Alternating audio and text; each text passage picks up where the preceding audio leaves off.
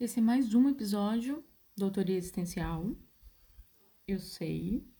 A gente ficou um tempinho sem novos episódios. É que nós estávamos reestruturando algumas coisas por aqui. Mas na próxima semana você já vai poder conferir essas novas mudanças.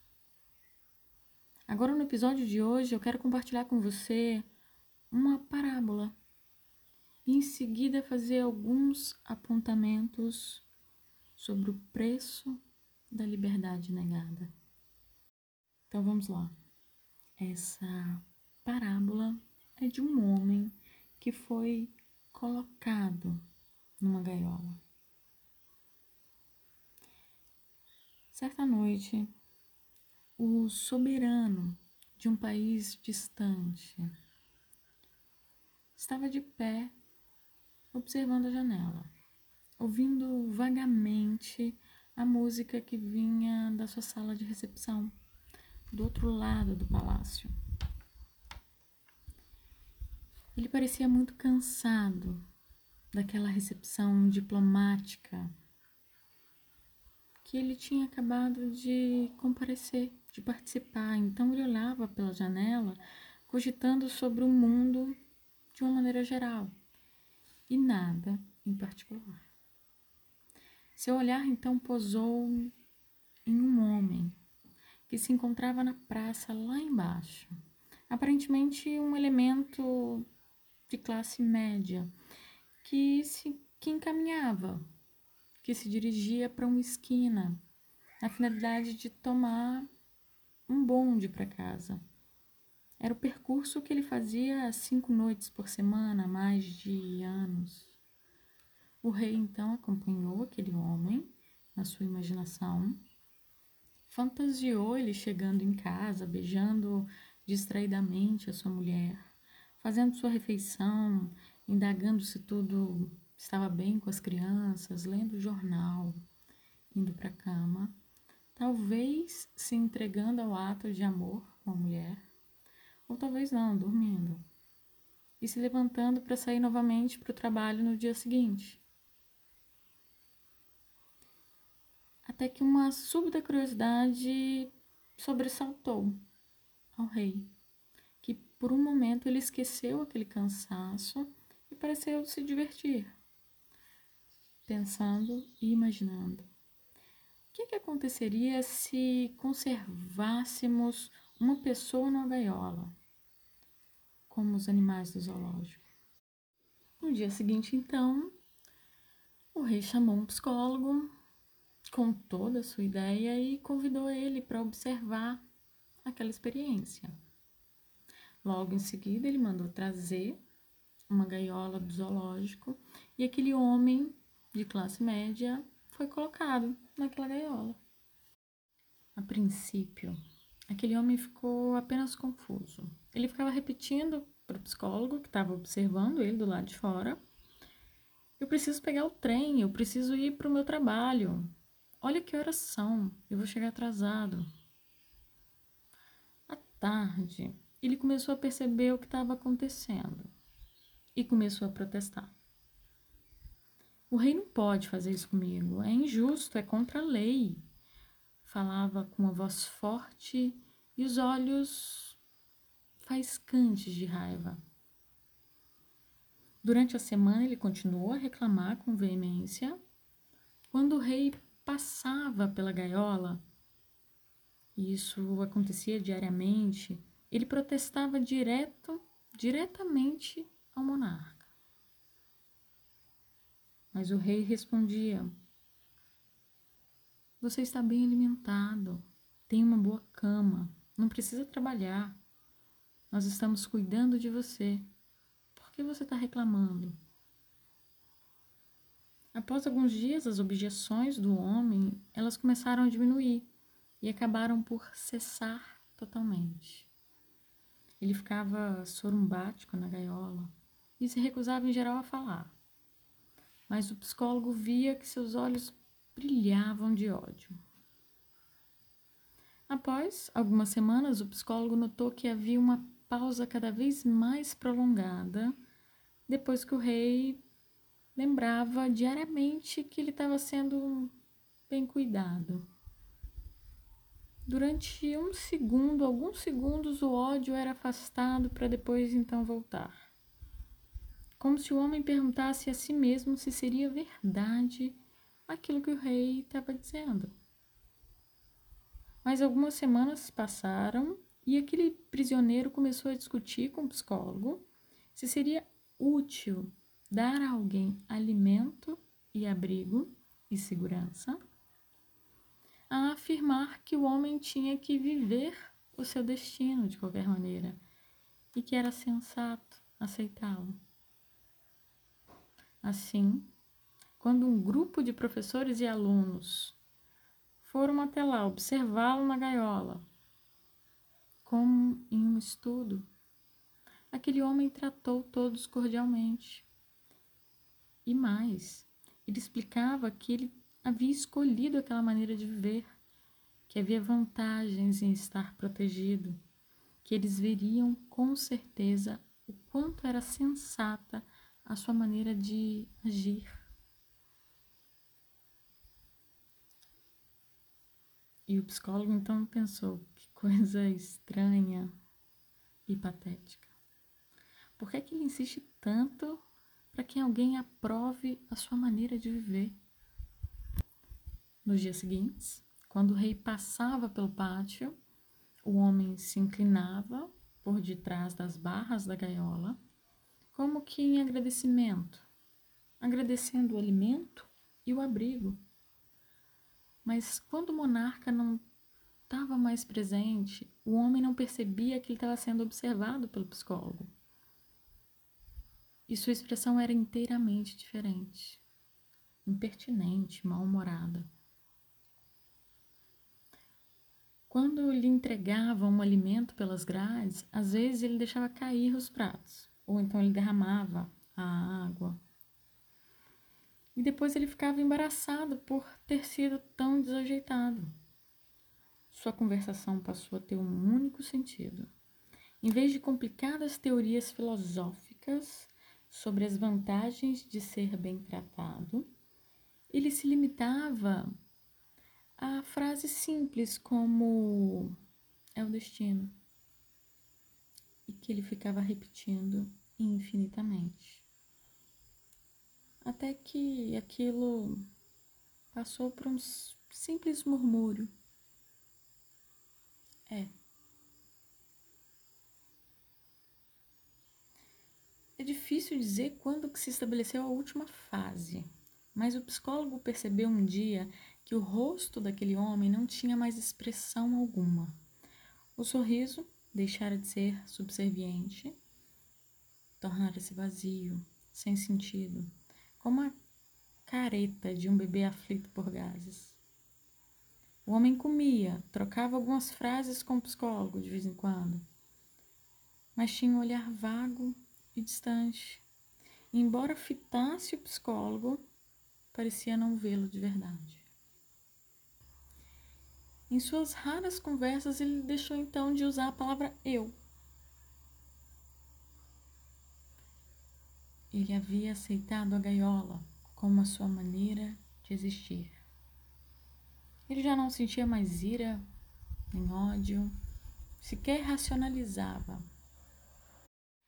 Naquela noite, então, o psicólogo se instalou no seu escritório e então ele começou a escrever o seu relatório final. Só que ele teve enorme dificuldade em encontrar os termos para descrever o que ele havia concluído. Ele sentia, ele se deu conta de um grande vazio interior e procurava se tranquilizar com as palavras Dizem que nada se perde, que a matéria simplesmente se transforma em energia e é assim recuperada.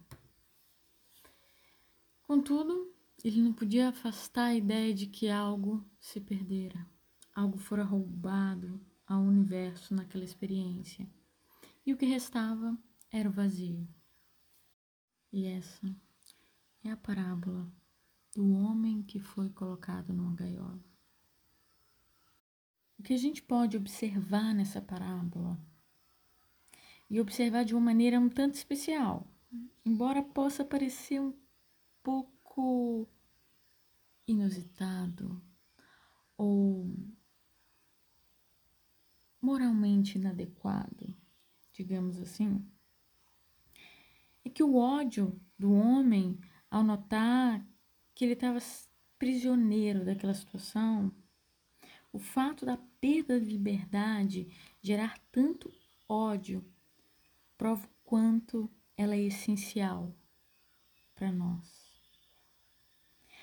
Às vezes, quem precisa, por, alguma, por algum motivo, renunciar à sua liberdade, em geral, na infância, vamos pensar em uma criança que não podia reagir, cedendo uma parcela do seu direito de existir como um ser humano e passou a aceitar superficialmente a situação, se adaptando àquela rendição. Não é preciso aprofundar muito para a gente descobrir que algo surgiu para preencher o vácuo. E o que surgiu é o ódio o ressentimento contra aqueles que o forçaram a renunciar à liberdade. Em geral, esse ódio, essa raiva, essa repulsa, ela está em proporção direta com o grau de existência como ser humano que lhe foi arrebatado. Não, resta dúvida de que o sentimento ele acaba sendo recalcado. Porque ao escravo não é permitido manifestar ira contra o seu senhor. Embora seja recalcado, ele continua a existir. É impossível, não é possível ao ser humano renunciar à sua liberdade sem que algo surja para compensar, estabelecendo o um equilíbrio interior, algo que venha da liberdade íntima quando a exterior renegada. E, em geral, esse algo é o ódio pelo opressor. Ódio ou ressentimento, muitas vezes, são a única arma de que a pessoa vai dispor para não se aniquilar, para não se suicidar psicologicamente ou espiritualmente. A sua função é preservar uma certa dignidade e sentimento da própria identidade. Como se a pessoa ou pessoas, no caso de grupos, dissessem tacitamente aos vencedores: Eu fui dominado, mas reservo-me o direito de odiá-los. É como se o desprezo pelo opressor ou pelo vencedor, digamos assim, conservasse a identidade independente daquela pessoa. Ainda que externamente a sua identidade não possa ser expressada, seus desejos. Em termos clínicos, quando Após algum tempo, a pessoa drasticamente privada do exercício de sua capacidade como ser humano, da sua potencialidade de performar livremente na sociedade, em sua vida, com seus desejos, com seus afetos. Ela é incapaz de sentir ou manifestar o seu ódio e ressentimento por aquela situação. O prognóstico é muito menos favorável. Assim como a capacidade de uma criança para resistir e confrontar os seus pais, ela é essencial para o seu nascimento como uma pessoa livre. A capacidade da, de uma pessoa, a capacidade da pessoa prejudicada para eventualmente odiar ou sentir ira é um sinal de potencialidade interior para resistir aos seus opressores. Veja só, eu não estou querendo dizer aqui obviamente, que o ódio, o ressentimento, eles sejam em si sentimentos louváveis. Ou que a característica de uma pessoa sadia em termos de saúde mental e emocional é a sua capacidade de odiar de forma alguma. E muito menos que a finalidade da evolução seja cada qual odiar os seus pais, as autoridades, os seus opressores. Não, não mesmo. Ódio e ressentimento são emoções destrutivas. E é sinal de maturidade transformar essas emoções em emoções construtivas. Mas o fato do ser humano destruir algo, geralmente a si mesmo, no final das contas, em preferência a renunciar à própria liberdade, prova o quanto ela é importante para o ser humano. A gente pode encontrar em grande parte da literatura moderna, como lá em Kafka, nós encontramos no processo, no personagem principal de O Processo, o quadro deprimente do homem moderno que perde a capacidade de resistir aos seus acusadores. Quando o personagem principal, ele é preso, mas ele nunca soube qual era a sua culpa. Ele vai de tribunal a juiz, a advogado e novamente a um novo tribunal. Ele se queixa sem veemência e pede que alguém lhe explique do que que ele foi acusado, mas ele nunca afirma os seus direitos. Ele nunca estabelece um limite, dizendo: além disto, não recuarei, ainda que me matem. O padre grita para ele então na igreja: Você não compreende coisa alguma? Grito que não primava pelas boas maneiras, tanto burguesas como eclesiásticas, mas revelava a profunda dignidade da preocupação de uma pessoa por outra. E que significava: você não tem mais energia alguma, não é capaz de se erguer e se afirmar ao final do romance de Kafka. Os dois executores vêm em busca do seu personagem principal e lhe oferecem uma faca com a qual ele poderia se suicidar. A prova decisiva da tragédia que constitui a perda do último vestígio de dignidade foi o fato dele não ter sequer conseguido se matar. E de igual forma, a gente também encontra em Nietzsche. Nietzsche sentiu, de um modo um tanto amargo e profundo, esse problema de ressentimento nos tempos modernos. De fato, novamente, ele se situou naquele âmago dos conflitos psicológicos do homem moderno. Ele fora dotado de sensibilidade, de particular sensibilidade, Nietzsche, e ele se rebelava contra a negação de uma liberdade. Ele não conseguia ultrapassar inteiramente o estágio daquela rebeldia. Esse foi Nietzsche, um filho de um pastor protestante que morreu quando ele ainda era criança e foi então educado por parentes, numa atmosfera extremamente sufocante. Nietzsche padecia sobre os aspectos coercitivos do seu sistema, do seu microsistema alemão. Mas, ao mesmo tempo, ele estava sempre em luta contra eles. De um espírito muito religioso, embora não dogmático, Nietzsche percebia o grande papel representado pelo ressentimento. Um papel representado na moralidade convencional da sociedade em que ele vivia na época. Ele sentia que a classe média estava então impregnada de ressentimento recalcado. E que isso emergia na forma indiretamente de moral. Até que ele proclamou que o ressentimento se encontra no âmago de nossa moral e que o amor cristão é um simulacro do ódio impotente.